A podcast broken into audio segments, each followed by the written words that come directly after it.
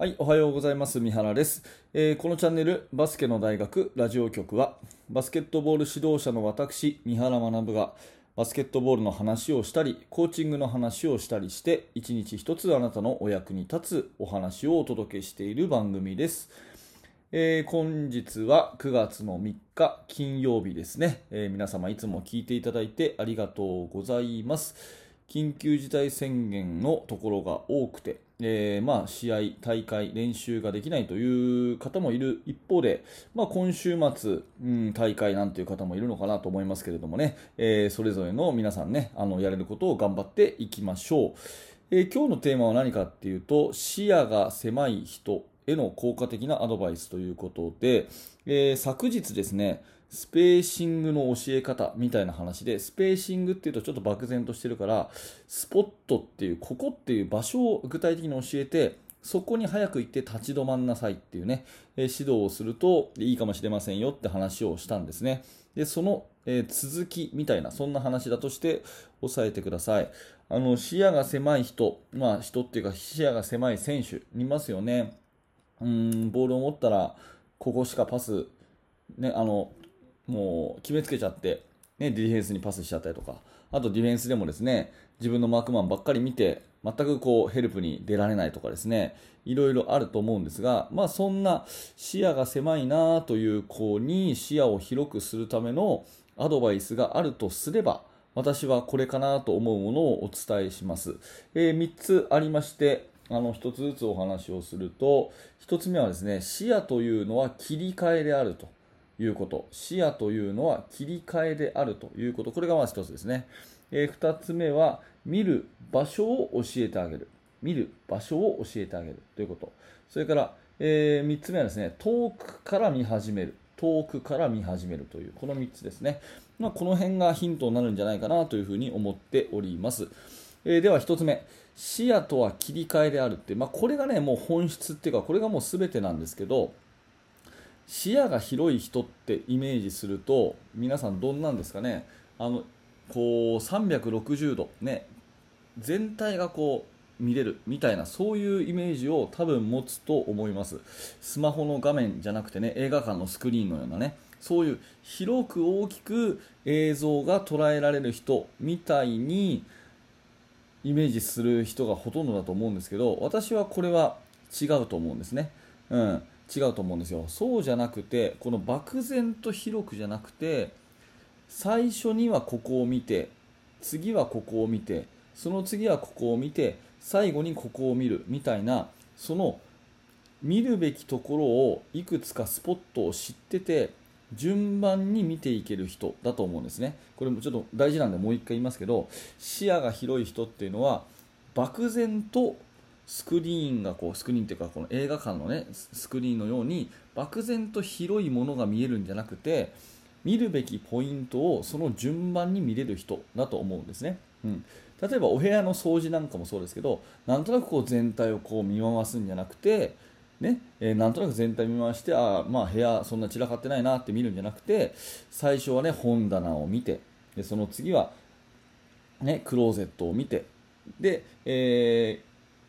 部屋の端っこ隅っこを見てで最後にこう、えーあの机の上を見るとかね、まあ、今適当に言いましたけどとにかくここここここここっていう風にこうその見るべき場所を知っているっていうところだと思うんです。だからその見るべき場所にどんどんこう視点を切り替えていく。視野っていうそのフィールドっていうんじゃなくて視点っていう感じですね、うん、一個一個こう順番に見ていける人のことがあの視野の広い人なんだよっていうそういう感じですね。ボールを持ってる人がいてボール持ったらリング見ろよなんて言うじゃないですか。でリング見ろよっていうのは何もオレンジ色の輪っかを見ろよっていうことじゃなくてこうコート全体を見渡せよってそういう意味でしょ。でもこのそのコート全体を見渡すっていうよりはこの、ね、イメージとしてはボール持ったらまず自分の正面を見て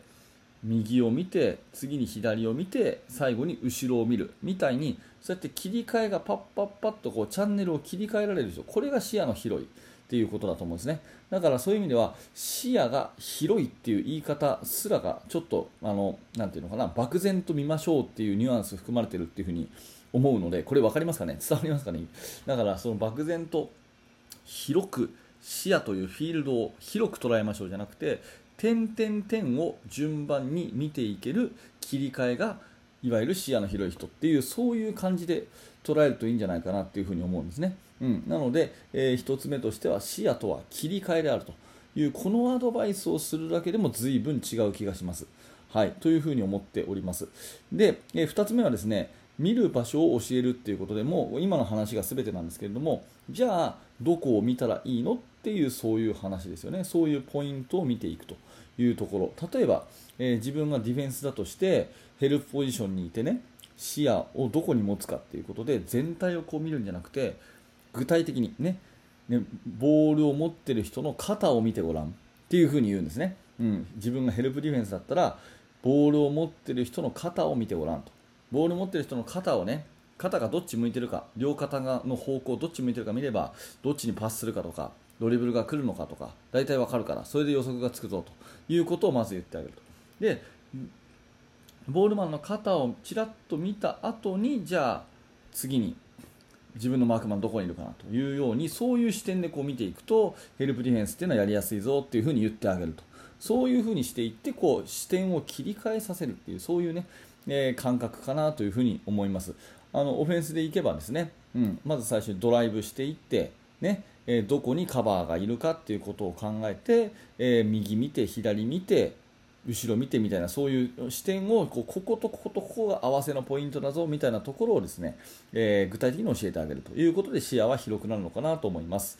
で最後、え遠くから見始めるということですね。これはあの特にオフェンスで、えー、プレス系に弱いチームにありがちなんですが目の前でねガッとこうボールに対してダブルチーム来られたらもう本当に目の前しか見てなくてなんかね、えー、困っちゃって、えー、ボールなくしちゃうとかあとよくあるのがこうわざと相手にぶつけて外出そうとするとかねあるじゃないですか。わざと相手にぶつけるって、まあ、そういう時があっちゃいけないとは思わないですけどわざと相手にこうぶつけて出すってことはそこの人しか見てない証拠ですよね。分かりますかね？わざとぶつけて出すってことはそこの人しか見てない証拠でダブルチーム来てるんだったらじゃあその奥はどうなってんのっていうと4対3で必ず誰かがねあのノーマークじゃないですか。そこに飛ばしてあげればもういいよねっていうそういう発想でですねとにかく遠くから見ていくという感じだと思うんですね。うん。まあ、先ほども言いましたけどボール持ったらリング見ろよっていう言葉がありますがそれはリングが